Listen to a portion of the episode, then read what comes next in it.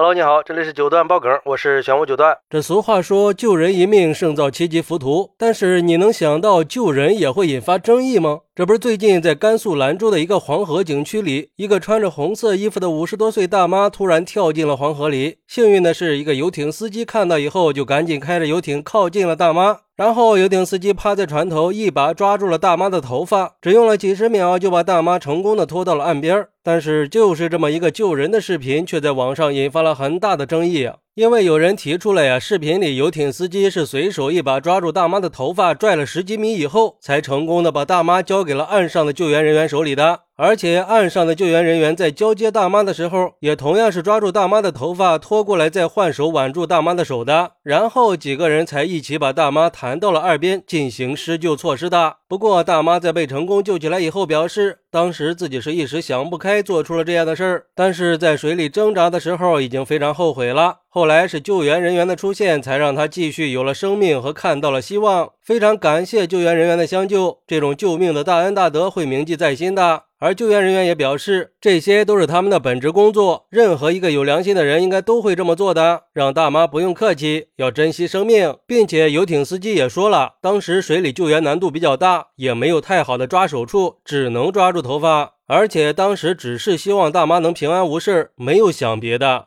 而对于这个事儿，有网友认为救人可以抓手、抓脚、抓哪里都好，干嘛非要抓头发呢？看上去总觉得哪里不对劲儿，不得不让人想到，如果溺水的不是个大妈，而是个年轻的漂亮女子，是不是这救援手法就会发生改变了呢？估计如果是妙龄女子的话，救援人员会不会扑通一下就跳进水里呢？然后抱着人往游艇上，或者把人抱到岸边上？而且就算是救人，也应该对遇难者有最起码的尊重吧？这是素质问题。不过，也有网友认为，其实游艇司机的做法已经是应变能力特别强了。先抓住大妈的头发，可以让嘴和鼻子露出水面，是相当快速有效的方法。更重要的是，他们在短短的几十秒就完成了救援，对大妈来说也更容易恢复一些。应该说，这是黄河水上救援的实力展示了。那救人才是目的啊，抓哪里不重要，重要的是把人救上来才好。如果说真的按照一些人的观点，在救援的过程中，首先要考虑是抓哪里，那在具体实施的时候，如果游艇司机没有抓住大妈的头发，而是选择了抓住其他部位，很可能就会遇到更大的阻力，救援的速度也可能会变慢，甚至可能会造成大妈的二次伤害呀。所以，游艇司机的善良不应该被质疑，起码他挽救了一个人，避免了一个家庭的破碎。现在真的是网络喷子无处不在呀，什么都敢喷。也有网友说，这可是黄河呀！如果司机选择下水救援，可能不光救不了大妈，连自己都得搭上呀。难道他的命就不重要吗？这也要道德绑架吗？要我说呀，能把人救上来就是最大的尊重，还要怎么尊重啊？等沉下去了，冲走了，也想好了要拉住哪个部位了吗？命都没了，还怎么尊重啊？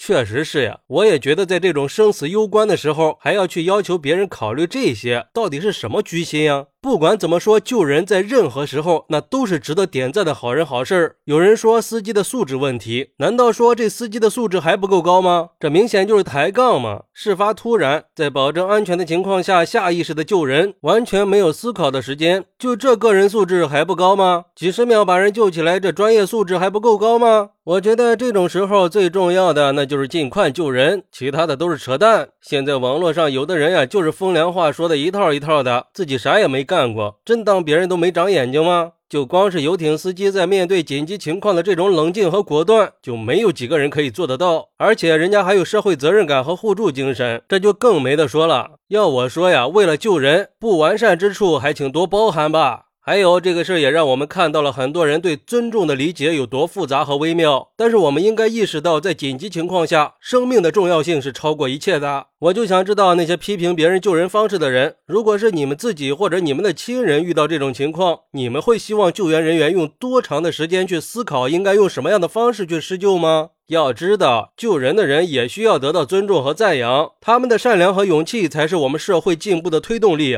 好，那你是怎么看待游艇司机抓头发救溺水大妈的呢？快来评论区分享一下吧！我在评论区等你。喜欢我的朋友可以点个订阅、加个关注、送个月票，也欢迎点赞、收藏和评论。我们下期再见，拜拜。